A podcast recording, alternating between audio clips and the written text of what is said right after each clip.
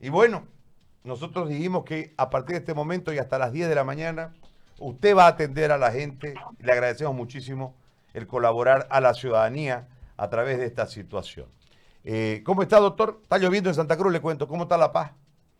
Muy buenos días, José Gary, y como siempre saludo a todo tu equipo y a toda la población de Santa Cruz y de Bolivia y del mundo. Aquí en La Paz haciendo un poco de frío, porque aquí lo que llueve en Santa Cruz aquí se traduce en frío, ¿no? Porque la cordillera neva y el viento es frío acá, ¿no? bueno, a ver, ¿tenés mensajes ya o nada? Sí, sí, vamos a escuchar a ver. Muy buen día, querido Gary y Jorgito y los demás que están ahí en la cabina.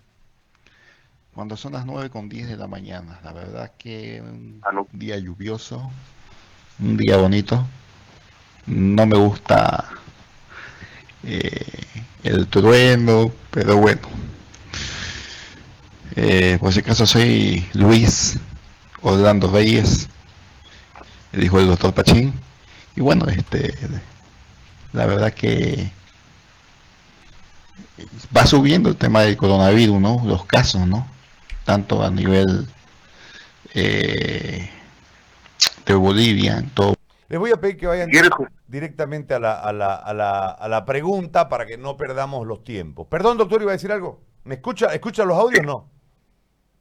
A ver, ahora sí le estoy escuchando. Pues, si quiere podemos ir también avanzando y dar datos de lo que está sucediendo ahorita en Santa Cruz con los últimos datos que tenemos, ¿no? A ver, vaya disparando mientras vamos buscando la, eh, los mensajes. Dame el número, Gustavo. 760-23. En realidad en Santa Cruz el día de hoy tenemos 1823 casos. Eh, vamos eh, al día vamos subiendo 1% y eso que Trinidad ha, reportado nuevos casos teniendo eh, 75 nuevos casos Trinidad y asimismo Santa Cruz ha seguido subiendo el 1% a nivel nacional en comparativo, ¿no? Eh, tenemos eh, en tema de fallecimientos, es eh, preocupante lo de Trinidad, porque Trinidad ya tiene 25, casi llegando al 50% de lo que tiene Santa Cruz. la curva es sostenida en Santa Cruz y esto nos hace prever que vamos a seguir creciendo y este crecimiento tal vez nos va a dar picos más exponenciales al final al final de mes hay una curva preparada por eh, un colega un ingeniero que está también trabajando día a día como todos nosotros analizando datos y él pone eh, eh, preocupante la curva porque eh, hace la proyección donde el pico máximo estaría entre el 7 y 8 de junio aproximadamente, contando con 11.000 casos el 8 de junio y el 7 de junio 10.748. Este es el, ingeniero Padilla que elabora y me lo pasa a mí el doctor Claudio Prada, con los que venimos analizando. Por lo cual la curva sigue siendo sostenida y la tendencia es a subir, las, las tendencias al contagio en Santa Cruz y bueno, Trinidad da mucha pena porque definitivamente es muy, muy alto el punto. Trinidad se ha vuelto en este momento el, eh, el segundo a nivel del país, tiene 389 casos, con una tasa de letalidad muy alta, ¿no? Bueno, vamos a las preguntas. Doctor, ¿qué se puede tomar para subir las defensas, para preparar al organismo y esté listo a enfrentar al virus? ¿Escuchó, doctor? No lo escuché. No está llegándole el audio al doctor. La, le preguntaba sobre eh, qué, tomar para, qué subir tomar para subir las defensas. Todo lo natural es muy bueno. Todo lo natural es muy bien. ¿no? Cuando hablamos el ajo, el jengibre, el cilantro, el perejil, todos los productos homeopáticos son muy buenos. Yo, por ejemplo, al día tomo eh, una dosis de jengibre porque estimulan el metabolismo, producen calor y al estimular el metabolismo, todo lo que es estimulante del metabolismo produce que haya mayor eh, defensas. Es, esto es importante recalcarlo porque hay gente que está en casa y está entrando un sedentarismo casi pleno, se podría decir, y variando su alimentación, como está en casa, come papa frita, come todo comida chatarra, y no cuida su salud. Lo que más tiene que hacer ahora en el cuando está en casa es tratar de elevar el metabolismo con una buena alimentación. Seguimos eh, escuchando notas de audio, doctor. Buen día a todos los del desayuno. Eh, mi pregunta es la siguiente para el doctor. Eh, mi madre tiene 72 años y tiene hígado graso, entonces mi pregunta es si puede tomar ivermectina si no tiene contraindicación para el, para hígado graso. También tiene diabetes y, e hipertensión. Muchas gracias. Bueno, en realidad la, la mamá tiene un síndrome metabólico y la acumulación de grasa. Hay estudios realizados eh, sobre el hígado graso, donde eh, la población que hace bastante consumo de, grasas por el frío, cordero, si nuestra población boliviana tiene en su alimentación bastante consumo de grasa, la tendencia es tener hígado graso que se dice que es el hígado graso, eh, presencia de acúmulos a nivel celular en el hepatocito de, grasa, y que se refleja sobre todo en los estudios ecográficos. No, eh, la ivermectina es un medicamento muy noble que eh, sobre todo se, se, acumula a nivel graso, a, a, nivel del adipocito, ¿no? Y mientras más gorditas, más tiempo queda la ivermectina en el cuerpo, porque ella se va a eliminar en la bilis. Entonces, ¿y la bilis para qué nos sirve? Nos sirve para metabolizar las grasas. Nosotros cuando comemos grasas, la bilis nos ayuda a metabolizar esa grasa para que pueda ser absorbida.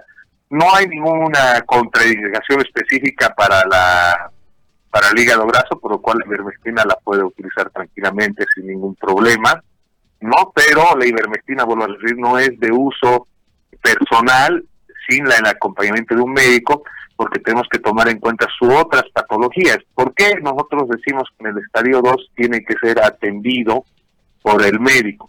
Porque tenemos que ver varias variantes de la patología. No es lo mismo utilizar un, corticoide en un diabético, por ejemplo. No es lo mismo utilizar eh, un corticoide en un hipertenso. Entonces, todo eso lo tiene que ver el médico, por lo cual todos los medicamentos de estadio 2 y sobre todo cuando hablamos de corticoides, ivermectina, son de uso médico, por lo cual no recomendamos la automedicación y sí el acompañamiento precoz del médico con el tratamiento precoz del médico.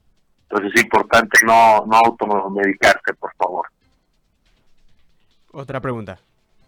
Por favor, doctor, ¿me podría decir qué tratamiento se puede dar a una embarazada en caso de que tenga COVID? Embarazada en COVID. Eh, lo que pasa es que hay un... Transforma, no he escuchado bien la pregunta. Una, mujer, embarazada con COVID, que, que, contraiga el COVID, ¿cuál es el tratamiento? El tratamiento es detectarlo oportunamente. Vamos a ir con antigripal. Los antigripales no son proscritos en la paciente como los antiinflamatorios. Y fíjese que el corticoide de depósito lo voy a poner sí o sí porque tengo que eh, ver en qué estadio del embarazo está. Es importante dividir el embarazo en dos. Entonces, en base a Así es un embarazo menor a 20 semanas o es un embarazo mayor a 20 semanas o es un embarazo que esté a, término. Entonces ahí va a variar la, la, medicación, pero el antigripal no le va a alterar en nada. Comenzamos con el antigripal y de acuerdo a su evolución vamos a, a, darle el medicamento correspondiente. Perfecto, doctor. Le hago una consulta que en este momento me la realizan a través de mi teléfono podemos preguntarle al doctor, me dice, ¿qué, ¿qué, le parece? Yo he decidido que si alguien en mi casa enferma, no cuidarnos los demás dentro de la casa para de una vez enfermarnos todos con la, el cuidado en relación a, los, eh, a los síntomas. ¿Es demasiado riesgo o es lo ideal en, en el entendido de que al contraer el virus si yo no enfermo, es decir, si lo contraigo el virus, yo no enfermo, voy a generar eh, defensa, ¿no ve? Entonces, creo que en líneas generales parece una utopía, una, algo ilógico lo que plantea la pregunta, pero de una vez echémosle, digamos, total, salimos todos al mismo tiempo, entre comillas, y ya no nos enfermamos más, ¿no ve? Qué buena pregunta, José Ari, muy buena pregunta. Eh, el tema va cuántas personas están en casa y qué grupo etario tienen las personas. Fíjese que yo tengo un caso que usted me lo refirió y ayer lo comentó en la radio, donde eh, en la casa el niño estaba enfermo, comenzó el niño a enfermarse con todas las características y en dos días el niño estuvo 100 puntos, todo con tratamiento de, de paracetamol, ni siquiera antigripal. De ahí se enfermó el papá y así en cadena, ¿no? Entonces, el, y el papá tenía todo, anosmia, todo, es decir, para hacer COVID. Entonces significa que el niño fue el que les contagió.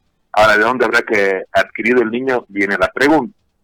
Pero si yo tengo población que es menor de 40 o de 50 años y tengo eh, niños de 14, 16, es decir, el riesgo de que vayan a generar un gran problema, de que se vayan a complicar, es bajo, es bajo.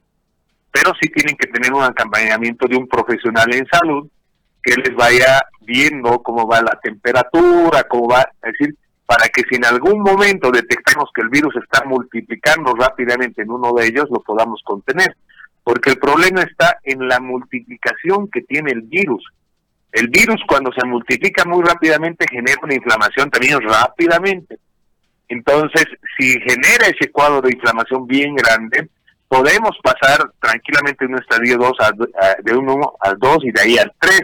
Y lo que hemos aprendido con el virus es que lo que tenemos que evitar es la complicación. Fíjese el caso de Montero, ¿no? En Montero, no sé qué tipo de antiinflamatorios han utilizado en general, pero utilizamos ivermectina y hay muchos casos que se han complicado utilizando la ivermectina. Entonces, no solo es utilizar la ivermectina u otro medicamento, saber combinar. Y quien no sabe combinar es el médico. Entonces, la persona está bien, me voy a contagiar. Lo hacían, fíjense, la varicela. Hacían que uno tenía, le daban a todos. Y porque además bajas la carga viral. ¿No? Porque el virus a ir a, colonizar otros lugares se baja la carga viral y a algunos solo le salía, por ejemplo, la varicela una puntita y eso era su varicela.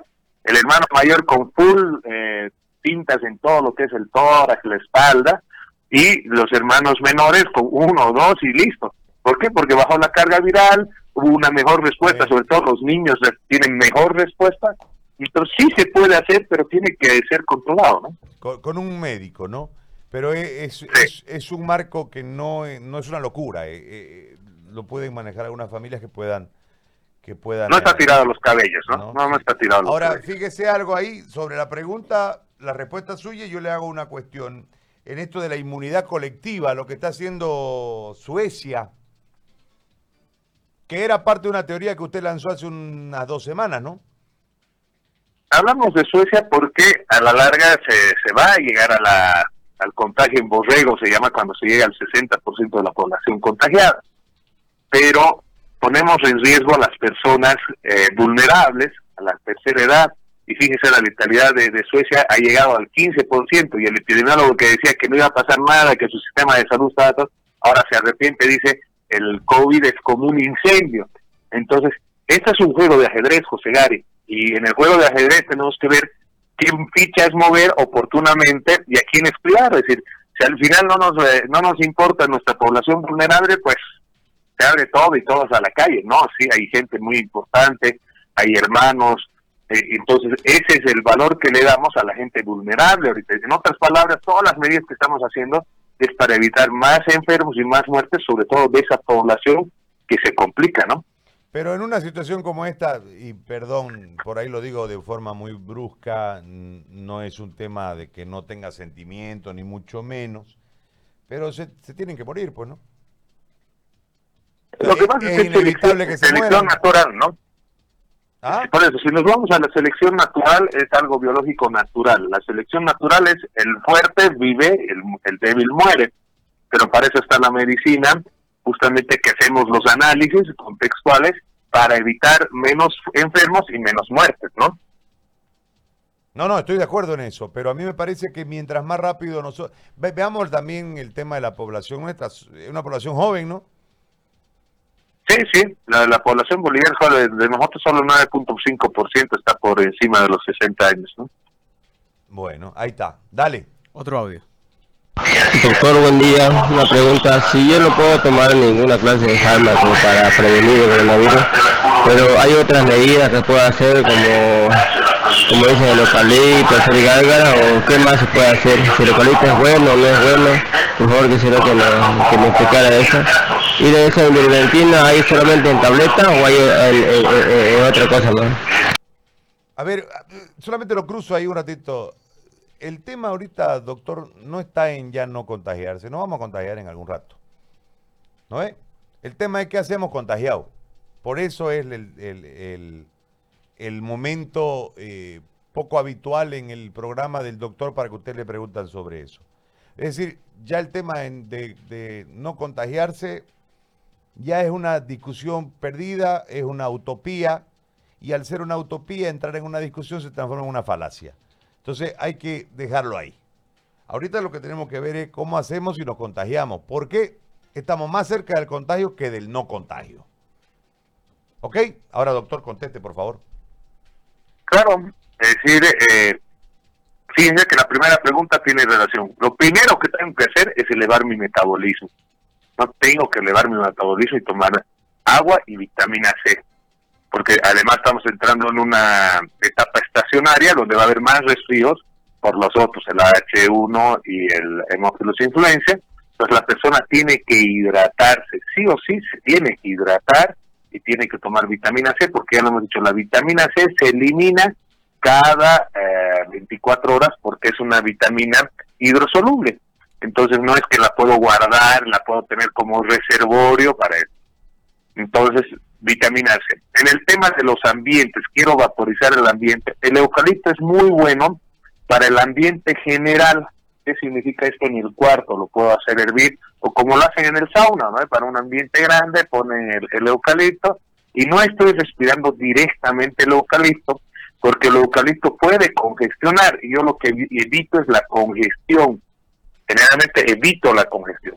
¿Qué es mejor hacer? La vaporización con manzanilla, hacer hervir la manzanilla y respirar la manzanilla, porque la manzanilla es un desinflamante, es muy bueno como desinflamante y sobre todo va a desinflamar toda la vía respiratoria alta y también va a desinflamar toda la vía respiratoria en su contexto. Entonces hay que tomar la manzanilla, es decir, pues, y al hacer hervir la manzanilla, esa agua de manzanilla se queda concentrada y la puedo tomar, así desinflamo todo mi cuerpo porque va a entrar por arterias, venas, por todo mi cuerpo se va a distribuir la, la, acción desinflamatoria de la manzanilla. Eso es como acción precautoria. No puedo tomar medicamentos, no sé por qué no podrá tomar medicamentos, habría que ver, pero si eh, con estas medidas tenemos algún problema más, pues eh, el antigripal es la solución y como digo, con todos los pacientes que hemos detectado tempranamente en La Paz, en su oportunidad, todos los pacientes han respondido muy bien al antigripal y al antiinflamatorio. Bueno. Otra consulta. Doctor, la siguiente consulta. Yo di positivo a COVID-19. Eh, me tomaron la muestra en fecha 4, salió resultado en fecha 8. El contacto aparente que tuve con el contagio, digamos, fue en fecha 26. ¿Yo estaría ya saliendo del cuadro o, o en qué estadio estaría, doctor? Esa duda. ¿Hace cuánto se contagió? Se contagió el 4, el resultado se lo dieron el 8. Ya, si se contagió el 4 y el resultado se lo dieron el 8, ah. tenemos que el 8, el, 8 haya hecho su... Doctor, más o menos... el los auriculares, por favor. El contacto lo, lo, hubiera tenido el 26, eh, según lo que relata. ¿Ya? El, 26 de, de, abril. El 26 de marzo, eh, de, de abril, eh, el contacto, el 4 lo eh, se hizo la prueba y el 8 la recibió la prueba con positivo. Ya. Ese es el cuadro del señor que acaba de dar el mensaje. Claro, el positivo es del 4 se pudo haber contagiado cinco días antes que está dentro de lo que él ha narrado. La, prueba se hizo el 4 y como tarda cuatro días en llegar el resultado, llega el 8. En realidad el... Claro, el resultado no nos interesa, digamos, porque el día de la prueba es lo que nos interesa, ¿no? el 4. El 4. Entonces, si el 4 de abril estaba, estamos diciendo, ¿4 de abril o 4 de mayo? De abril, no de mayo. de mayo, de mayo. Ya, 4 de mayo, súmele 14 días, que es lo que va a reaccionar nuestro cuerpo y todo lo demás, por, por garantía tomamos los 14, eso es una garantía.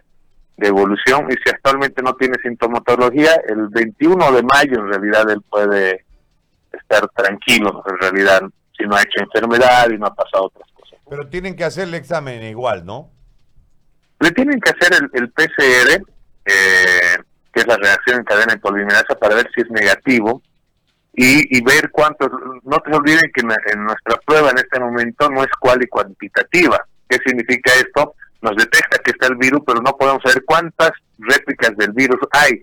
La bibliografía alemana dice que menos de 100.000 réplicas ya no contagia. Entonces, y además hay que hacer el control si todo ese, no todo ese, cómo son los propagadores, son varias anal, varios análisis que se pero para garantizar eso, con 14 días estamos diciendo que la persona ya debería tener IgM, IgG, ¿no? Es decir, la IgM ya estuviera desapareciendo en realidad, y eso sería para él el día, si fue el 4, el día 18, el día 18 él estaría ya con defensas para esto y sería ideal hacerle una prueba IgG-IgM para ver si ya tiene las defensas, ¿no? Y eso es lo más importante, la inmunidad, ¿no? El, el PCR, eh, doctor, eh, esta prueba, porque le digo porque es la prueba a la que se sometió el gobernador eh, y que le dio negativo. Eh, ¿qué, en realidad, es decir, qué es lo que busco con esa prueba para que desde esa búsqueda yo, yo saque la conclusión de que tiene o no tiene el virus el individuo? La reacción en cadena de la polimerasa, ¿no? En tiempo real, porque así lo ponen en tiempo real, para que porque antes esa prueba se devoraba mucho. Lo que busca es la genética del virus. Es decir, lo va a buscar al virus. No puede haber otro virus o otra cosa que, que dé positivo en esa prueba. Es como buscarlo a Gary Áñez. Gary Áñez tiene un genotipo, ¿no? Eh, que es como cuando se hace la prueba para eh, ver la paternidad. Entonces va a buscar el ADN de Gary Áñez y si lo detecta Gary Áñez, pues la prueba sale positivo, si no, sale negativo. Ese es el PCR, lo busca al, al COVID, ¿no? En su genética. ¿Dónde la busca? ¿Dónde está esa genética? Está dentro de la célula nuestra, pues.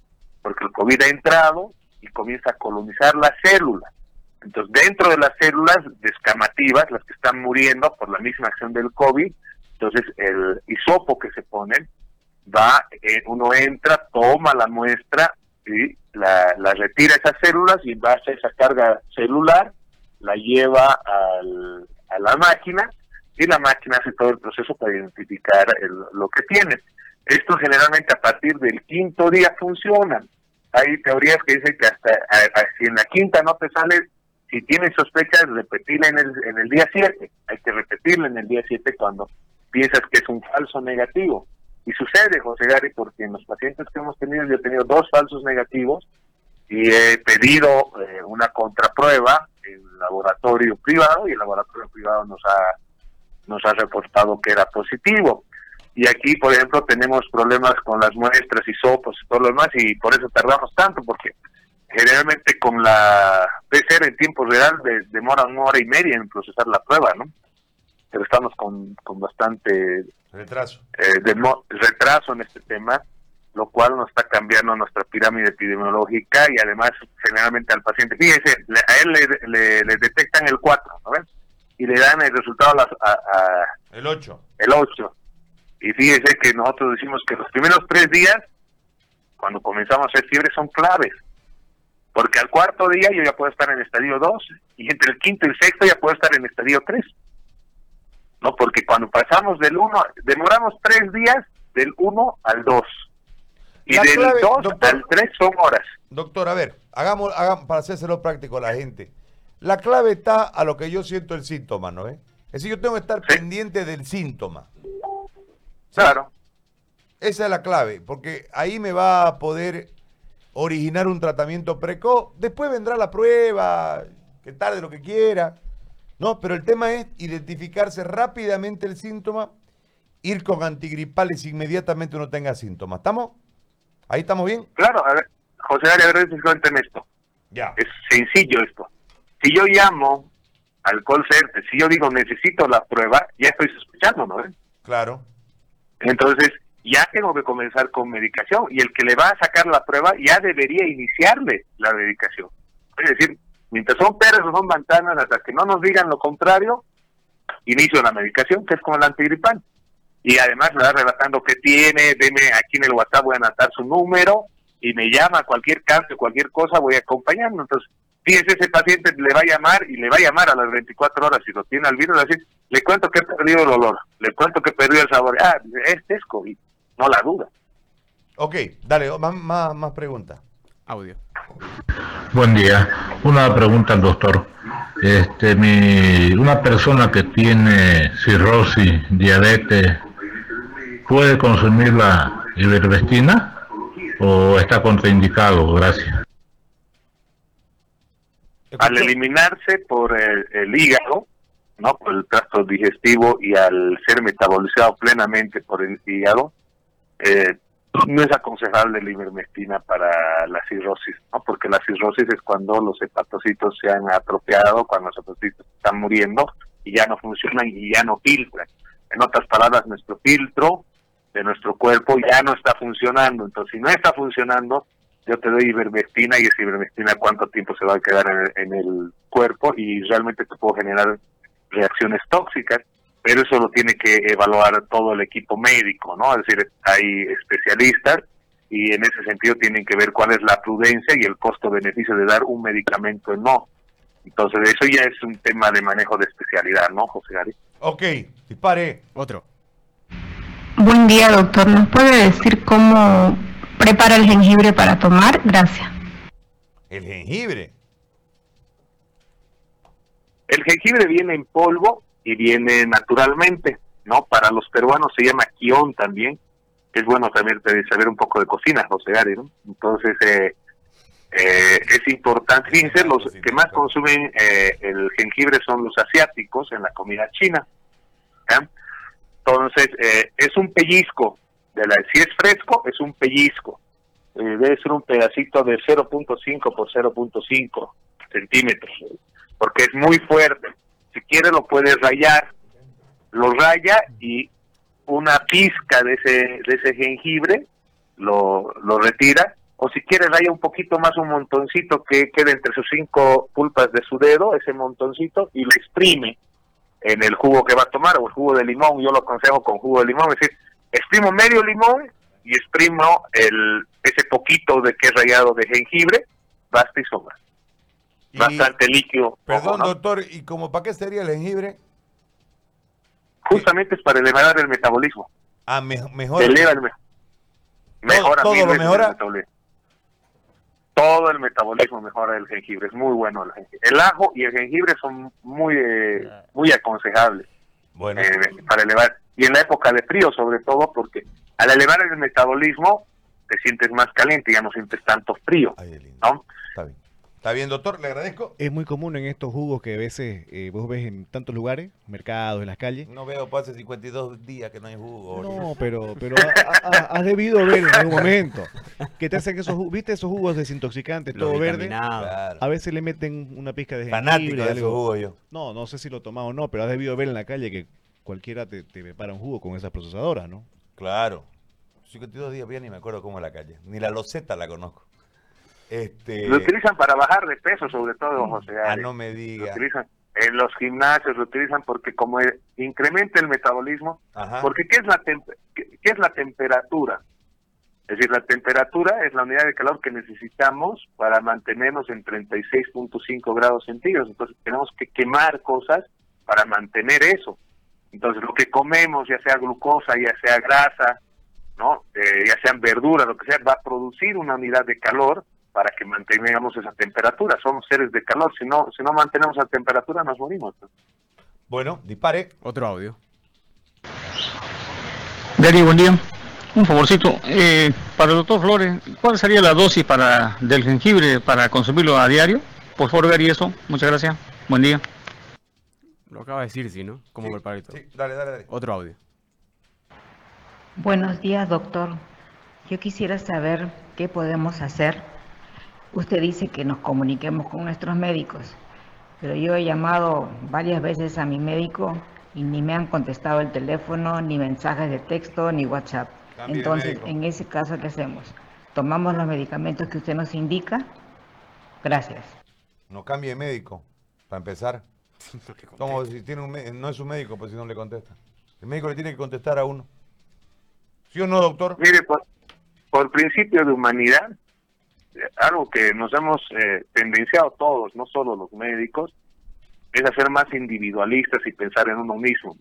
Eso es algo característico. Yo pensé que con el tiempo esto iba a cambiar, porque justamente el coronavirus nos está poniendo a prueba, y lo que más está poniendo a prueba es la humanidad. Entonces, eh, tenemos que, que, contestar el teléfono y tenemos que atender. Yo, como le digo, estamos 24-7, eh, con muchas complicaciones tal vez en el hogar, porque a nadie le gusta que le estén llamando todo el rato, pero estamos en un momento de emergencia. No estamos, es decir, pareciera que estuviéramos viviendo normal, pero encarcelados. No es así. Es decir, tenemos que ayudar a la gente y estamos en un momento de emergencia. La gente en Trinidad se está enfermando, hay fallecidos, la gente en Santa Cruz está hay fallecidos. Entonces, lo mínimo que tenemos que dar es un principio de unidad, de ayudar, de poder dar un consejo. Y yo le agradezco a José Gary en su programa, porque esta gente tiene que saber. Hay gente que no tiene WhatsApp, hay gente que no tiene celular y no escucha, pero por lo menos tiene radio. Entonces, tenemos que ayudar porque definitivamente, lo voy a decir, la luz al final del túnel ya la hemos visto. ¿Y cuál es? El diagnóstico temprano y tratamiento precoz. Si lo ubicamos al virus, lo vamos a contener, lo vamos a tratar y lo vamos a acabar. Así es, doctor. Usted ha dado en el clavo. La luz al final del túnel es la que tenemos que seguir. Porque si no seguimos la luz al final del túnel, que es el tratamiento precoz, vamos a ver el caminito con luces, que ese es el que no hay que seguir. Se va uno. Claro. Dale, Gustavito. Otra pregunta. Una pregunta, este, en el momento que Santa Cruz llegue, porque va a colapsar esto y la gente va a salir, y ya, imaginémonos todo lo peor. El virus cuando agarra en el cuerpo, hay, hay estudios que el virus vuelve a, este, como, como el resfriado, digamos, que uno se puede enfermar de coronavirus dos o tres veces, o es solo una vez como tipo la viruela, eso quería saber. A ver, el virus muta. El virus actual que tenemos en nuestro medio en algún momento va a mutar como el resfrío y se va a volver una gripe estacional. ¿Por qué? Porque mi cuerpo ya lo reconoce. ¿No? Tal vez no vaya a reconocer eh, a, esa mutación, pero ya sabe más o menos cómo se comporta el virus y mi inmunidad la va a defender. Fíjense, yo hago una analogía en el tema de Santa Cruz, que el sistema de salud se incrementó en los meses de febrero y marzo. ¿Por qué? Por la epidemia de dengue. Entonces, se consiguieron más médicos, más cosas para poder contener, y se pudo contener. Es decir, porque no ha habido, en ningún momento he visto un rebalse de todo el sistema de salud eh, por el tema del dengue. Entonces, eh, por analogía podemos decir que incrementando la atención y la detección temprana y precoz, la vamos a, a controlar a la infección. La vamos a controlar. Cuando el virus entra a nuestro cuerpo, entra a nuestra célula, ¿no? En esta célula se reproduce. Y es a esta célula que los macrófagos, nuestras defensas del cuerpo, la detectan y la destruyen y se la comen. Ahí es cuando comienzan a reconocer al virus y a decir, este es tal. Porque es como cuando uno ve en la calle a un montón de montoneros, ¿no? Peleando, uno no sabe quién es quién. El momento que va, los agarra y los separa, ya, ah, este es tal, este es tal. Eso es lo que sucede en nuestro cuerpo. Nuestra inmunidad al día eh, 7, 8 comienza a reaccionar, que es cuando comienza a producir IgM, que la produce por reacción general. Es decir, hay pelea, hay una banda, hay, eh, hay pelea, ni modo, manden policías. Vuelven los policías todos pegados y todo lo demás y dicen, no, había sido tal cosa. Ah, entonces hay que mandar a este y ahí viene la IgG, que ya es específico para el coronavirus y genera defensas. Y estas defensas van a hacer que no tengamos al coronavirus por un buen tiempo y cuando vaya mutando nos puede enfermar, pero no va a ser con las complicaciones que nos viene ahora. Fíjense, nosotros la tuberculosis, tenemos la vacuna con la tuberculosis, pero no significa que no vaya a enfermar de tuberculosis. Significa que voy a prevenir las complicaciones de la tuberculosis por lo cual voy a disminuir la enfermedad y la mortalidad, ¿Qué es lo que hay que hacer con este virus. Dale. Hola, buen día. Eh, tengo 63 años y estoy saliendo del dengue. Por favor, eh, si me llegara a agarrar el COVID, ¿qué tiempo tengo que esperar eh, para poder tomar ivermectina? El dengue es una enfermedad viral y algo que es bien importante. Puedes tener dengue como tener COVID, puedes tener las dos cosas si te has expuesto a las dos. No es que, bueno, el cuerpo tengo dengue y ya no me va a dar COVID, o tengo COVID y ya no me va a dar dengue. No, pueden ser infecciones con, concomitantes. Se ha salido del dengue, es decir, ya ha, generado inflamación todo en su cuerpo, y en este momento habría que ver cuánto tiempo ha sido del dengue para ver cuánto tiempo de convalecencia, porque generalmente en promedio las células de nuestro cuerpo humano tardan en recuperarse 28 días. Ese es el promedio. Algunas más, algunas menos y algunas no se recuperan. Por ejemplo, el músculo y el cerebro no se multiplican y no se... Si yo mato eh, células neuronales o mato células musculares, no se recuperan. No hay, no hay cómo recuperarlas, ¿no? Pero las otras células, los otros tejidos sí se recuperan. Es como el corte en la mano.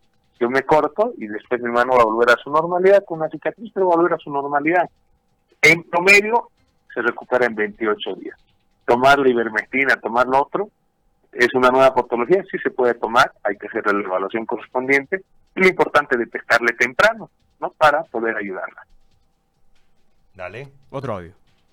Doctor, buen día, buen día Radio 1. Eh, los alimentos que nos dicen que consumamos, ¿cómo lo podemos consumir? ¿Con cocido, crudo? Al cocerlo no pierden sus propiedades. Y bueno, ¿cuál sería el mejor? El ajo en este caso que está al alcance de todo. Todo alimento cocido pierde sus propiedades por el hervor, ¿no? Porque se van a desnaturalizar. Porque todo, ya sea las células animales como las vegetales, son células. Y al hervir yo rompo esas células, rompo la, la de las membranas plasmáticas de la célula, ¿no? Entonces, obviamente se van a desnaturalizar, pero no es lo mismo que yo haga un té de ajo, por. Lo voy a hervir, se va a desnaturalizar, pero mucho se va a concentrar en el, en el agua, y al tomar el agua, estoy tomando todas las propiedades que necesitaba del ajo. Lo ideal es tomar naturalmente. ¿Qué quiere decir? Yo me pelo medio diente de ajo, porque la dosis del ajo es medio diente al día. Voy a oler a ajo con muy buen tiempo, es más, ustedes se van a dar cuenta que con las personas asiáticas uno siente hasta el olor, ¿por qué? Porque tiene un tipo de comida característico. Entonces, pero en las épocas invernales el ajo y el jengibre son de preferencia naturalmente. Por eso yo eh, mi dosis de jengibre la licúo, la licúo y lo utilizo con el con el limón y con otras cosas más, ¿no? Para ayudarme. Vamos. Eh, buenos días, soy una persona de 40 años que tiene artritis reumática. Eh, ¿Cuál sería el tratamiento en caso que yo me, me infectara con el virus y cuál sería lo preventivo para mantener elevado mi, mis defensas? Gracias.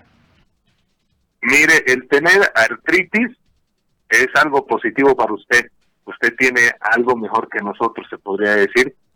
¿Por qué? Porque como tiene consumos de inmunosupresores y antiinflamatorios de manera crónica, se ha comprobado que los pacientes artríticos tienen menos incidencia del COVID. Lo único que tendría que hacer en su caso usted, digamos, si tiene congestión, siente un resfrío, es tomar un antigripal, porque después ya tiene la protección de los antiinflamatorios que está consumiendo rutinariamente, los cuales no, no debe dejarlos, ¿no?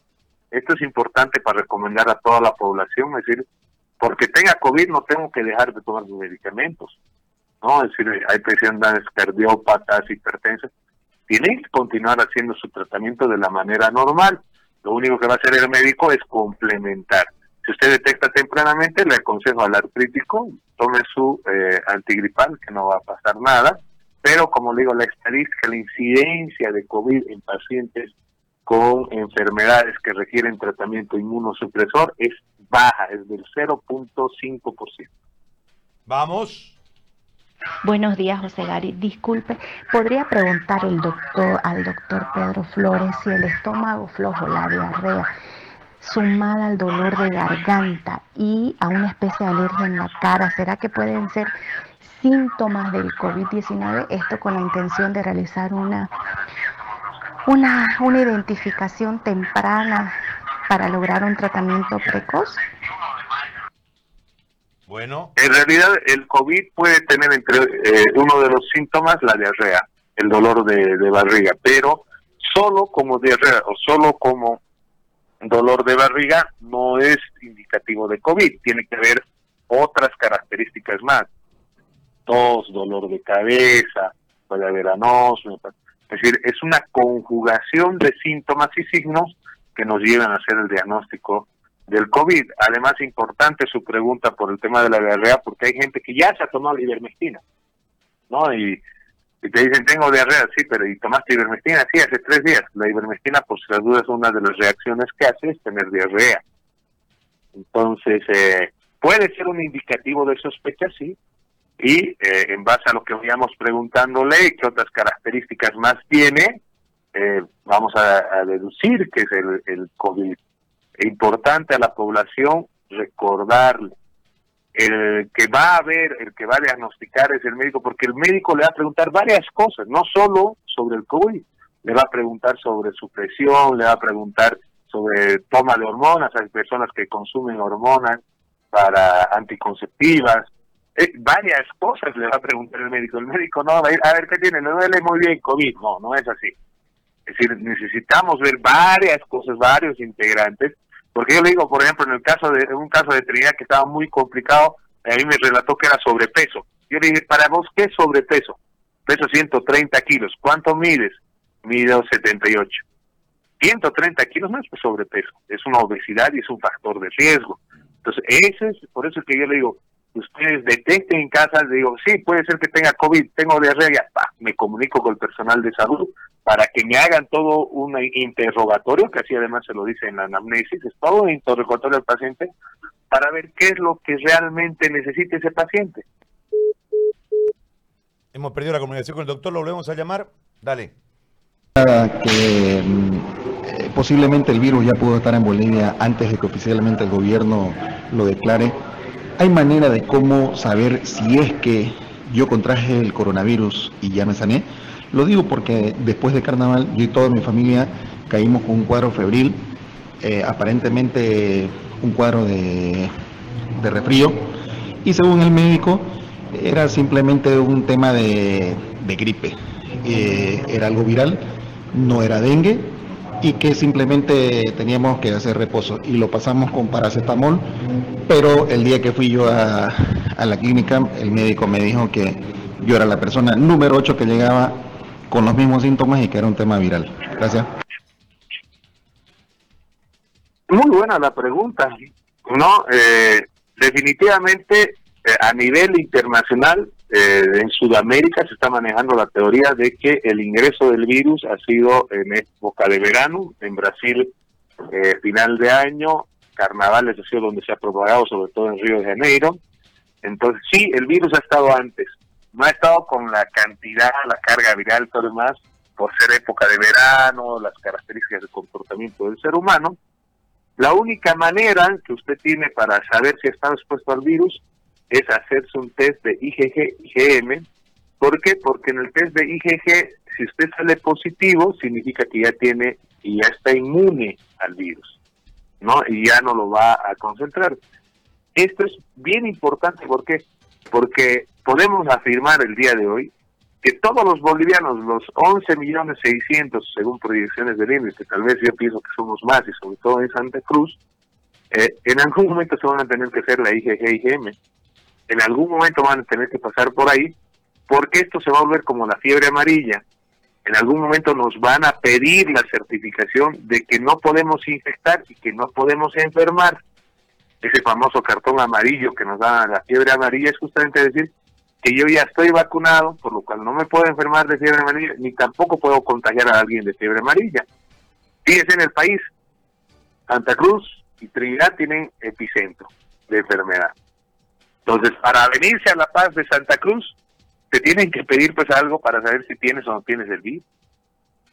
Y eso va a suceder a nivel regional, eso va a nivel departamental, a nivel nacional y a nivel mundial. Así va a ser.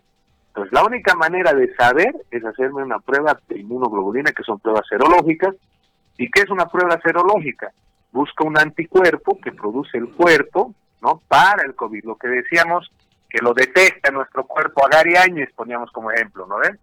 Entonces, cuando yo saco la muestra en la sangre, por mi torrente sanguíneo, hay una celulita, hay una hay un soldadito que está pasando por ahí con la foto de Gary Áñez, ¿no? Y ese ese soldadito que si lo encuentra Gary Áñez, que es las pruebas serológicas, va a dar positivo. Entonces yo saco una gotita del dedo, la pongo como si para el test de embarazo, pues el test de embarazo es con orina, ¿no? En, en, este caso es con sangre, una gota de sangre, lo pongo en este test rápido y va a buscar si está Gary Áñez ahí, ¿no? La busca y si lo encuentra es positivo. En este caso lo encuentra al COVID, entonces significa que tenemos inmunoglobulina G, la cual es la memoria de nuestro cuerpo y eh, eso es con la prueba rápida. Doctor, nos llega una, una pregunta eh, referida a eh, personas que padezcan fibromialgia, esto es fatiga crónica en tejidos blandos de articulaciones, y que eh, lógicamente consuman de manera habitual antiinflamatorio, fundamentalmente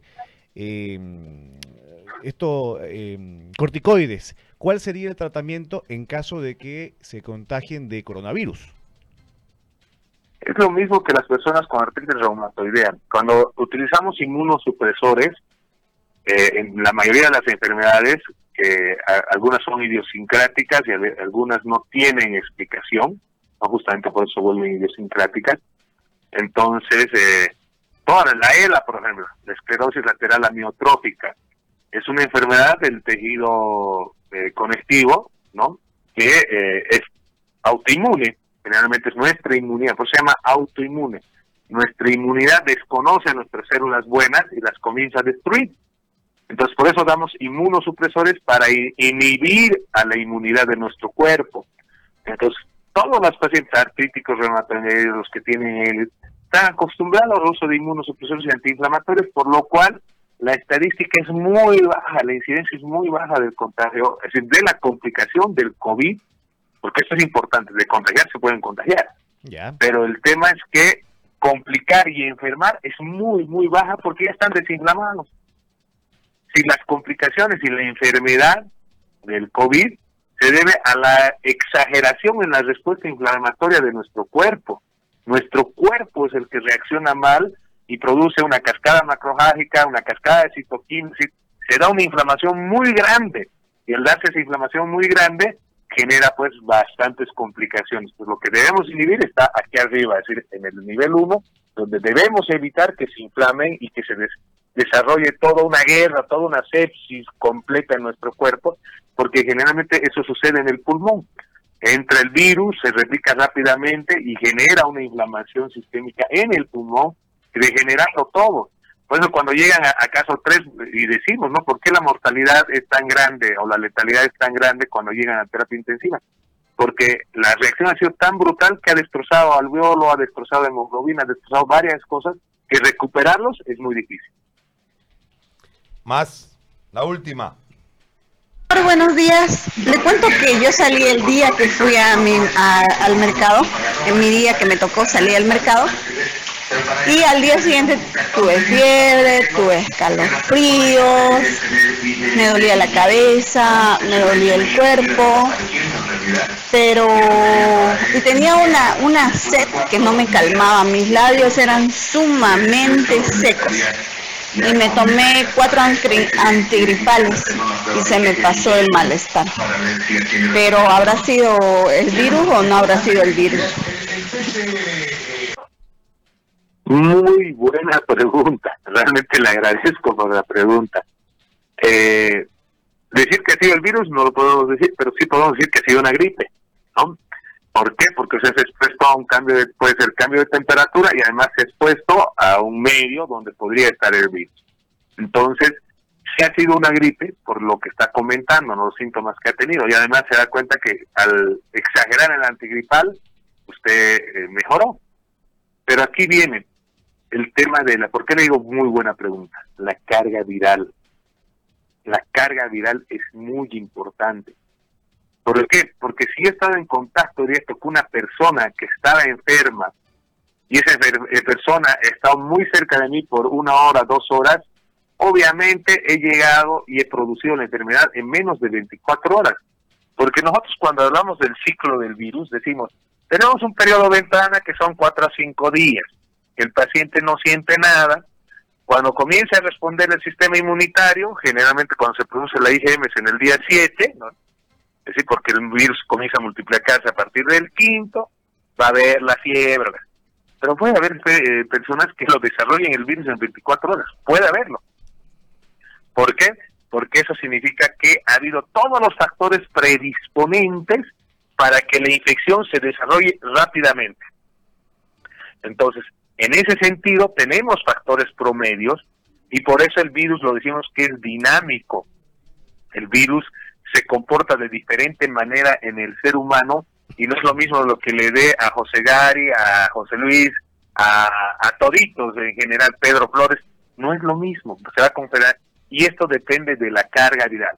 Entonces, si usted se enfermó rápidamente es porque ha estado expuesto a alguien y no creo que haya sido en el mercado, a alguien puede ser de su misma casa que ha en contacto directo, que ha estado en contacto directo con una carga viral alta y esa carga viral alta ha sido la que ha generado que en menos de 24 horas usted ya tenga sintomatología. Entonces, se ubica en lo que le estoy hablando, ¿no? No esperemos que voy a desarrollar patología a los 7 días. La patología puede ser antes, de acuerdo a la carga viral que hemos generado. La última. Muy buenos días, doctor Flores. Quería hacer una consultita. Si nos puede, una, una persona diabética puede tomar la ivermectina. Muchas gracias. La persona diabética puede tomar la ivermectina, no hay ningún problema. Fíjense que los diabéticos tienen que estar con su tratamiento adecuado y deben cumplirlo. El gran problema de los diabéticos en Bolivia que son muy indisciplinados, son muy indisciplinados. ¿Y esto qué quiere decir? Que toman su medicamento, pero toman Coca-Cola, pero es decir, evitan la dieta. Entonces, si el paciente está bien controlado con glicemias buenas, cualquier medicamento puede tomarlo con el consejo del médico, obviamente, ¿no? porque el médico tiene que analizar todo este contexto. Entonces, no hay ningún problema de poder eh, hacer un tratamiento. Es más, por ejemplo, los diabéticos no se puede utilizar corticoides, ¿no? ¿Por qué? Porque los corticoides van a elevar, la glicemia. Pero si yo utilizo un corticoide de depósito, ¿no? Si yo eh, utilizo un corticoide de depósito, no voy a generar glicemias altas, ni voy a generar un coma diabético. Pero ¿quién sabe eso? Lo sabe el médico. Por eso el diabético bien tiene síntomas. ¿A quién tiene que comunicarse? A su médico. Y el médico le dirá, oye, ¿cómo andas con la metformina? ¿Cómo andas con la insulina? ¿Cómo? Es decir, ¿cuándo ha sido tu último control? Ah, entonces ahí tú le dirías, no, eh, mi último control fue hace un año. Le digo, tiene que verte ese médico, tiene que hacerte análisis para ver qué tipo de medicamento va a utilizar contigo. Por eso decimos, el estadio 1 es del, es del paciente, lo va a detectar, nos va a ayudar a detectar tempranamente que puede tener COVID. Ya el estadio 2 y 3 es manejo médico pleno y el médico tiene que ayudarte para que no te enfermes y no te compliques. Lo que hoy queremos, es decir, antes la teoría era no tenemos que contagiar. Ya vimos que nos estamos contagiando, Trinidad se está contagiando, Santa Cruz se está contagiando. Entonces la teoría ya no es, no tenemos que contagiarnos, la teoría está bien, contagiate, pero no te enfermes y te mueras. Lo que hoy queremos evitar es que se enfermen y se mueran. Doctor, yo le agradezco muchísimo por este tiempo. Ha pasado más de una hora. Yo le agradezco muchísimo. Yo tengo una, una consulta. ¿Una más? Sí, dale. Una, una más global, si me permite, eh, doctor. Porque en este momento el mundo se debate entre dos modelos de manejo de pandemia. El manejo chino, que es piramidal, que está enfocado ¿no? a, a lo individual, en cuarentena, test, rastreo, mapeo y corte de eslabón, que ha sido el que se aplicó en el país y que ha sido totalmente fallido versus el modelo sueco, que lo, indicaba José Ari, inmunidad colectiva, proteger vulnerables y desde la normalidad, sin cuarentena, eh, masificar contagio y desarrollar inmunidad. ¿Ese sería el replanteamiento de aquí en más ante las precariedades del sistema para cortar el labón vía, vía cuarentena, eh, doctor? O, ¿O cuál sería el replanteamiento? Ni el modelo sueco ni el modelo chino nosotros tenemos que tener un modelo combinado al estilo boliviano, porque nuestra población es diferente y nuestro comportamiento es diferente. Eh, en este sentido, tenemos que primero proteger a la población vulnerable, ¿no? Para poder eh, manejarla sistémicamente y hacer que el momento de contagio de ellos no les genere mucha complicación. Entonces, tenemos que trabajar la, inmuno, la, creación de inmunidad, sobre todo en personas que no se van a complicar y que si se van a enfermar, la enfermedad va a ser muy suave. Esas son las personas de 20 a 50 años en promedio. Y de ahí tenemos que hacer que se contagien los, eh, los niños, porque los niños responden muy bien al COVID. Es increíble la respuesta inmunitaria que tienen al COVID. Entonces responden muy bien al COVID. Ya al último se contagiarán los demás. Es decir, a la larga sí tenemos que generar inmunidad, porque mientras no tengamos eh, vacunas, no vamos a poder generar inmunidad. José Gary lo dijo claramente. Decir, la vacuna, ¿qué viene a hacer? La vacuna lo único que viene a hacer es un, un virus atenuado, una, una bacteria atenuada, es decir, de lo que yo quiera atenuar, para que el organismo lo reconozca, la destruya y genere memoria. ¿No? Entonces, hasta que llegue la vacuna, complicado. Y cuando hablamos de carga viral, fíjese que es justamente lo que decimos. Si la carga viral es poca, si yo me expongo a poco virus, voy a responder rápidamente, lo voy a reconocer y mi cuerpo se va a defender. Entonces tenemos que hacer un manejo de esta pandemia al estilo boliviano, buscando la contención a nivel intradomiciliario en las personas que reconozcan a tiempo este virus y proteger sobre todo a las personas más vulnerables para que no les dé la inflamación crónica. Entonces, tenemos que conjugar lo que hemos quedado y lo que yo pienso que es lo más correcto, la detección temprana y el tratamiento precoz para que toda la población genere inmunidad. Eso te ayuda a la ivermectina, por eso es tan importante el consumo de la ivermectina en las zonas calientes. ¿Por qué? Porque la ivermectina lo agarra al virus, lo somete al virus en el sentido de que deja que mi inmunidad responda, deja que mis soldaditos se defiendan bien y lo peguen al virus, lo reconozcan y después no lo, no lo dejen entrar más a nuestro cuerpo. Eso es lo que tenemos que trabajar. Tenemos que trabajar para que toda nuestra población sea inmune y téngalo por seguro que Trinidad, a la larga, estoy diciendo aquí un mes, va a ser uno de unos de los municipios que va a tener la población mayor, más inmune de Bolivia y tal vez del mundo. Doctor, gracias. José Gary, muchísimas gracias a usted. Eh, quiero aprovechar para saludar a las enfermeras. Hoy es el día de, la, de, las, de las licenciadas en enfermería, del personal de enfermería. Ellos son el alma de un hospital, son la, la madre, en algún momento madrastra por las exigencias y la disciplina que representan en el sistema hospitalario y ellas son las que generalmente son otro bastión en esta pandemia. Mucho hablamos del personal médico, pero las enfermeras son un gran bastión en poder contener no solo esta pandemia, sino todas las enfermedades a nivel hospitalario y extrahospitalario. Mil felicidades a todas las enfermedades, especialmente a las enfermeras de la Caja de Salud de la banca privada con los que trabajo todo el día. Estoy muy agradecido de conocer ese tipo de personal eh, y son la base o la piedra angular del sistema de salud en Bolivia. Muy amable, muchas gracias. El doctor Flores ha conversado con nosotros. Nos vamos a la pausa, volvemos a la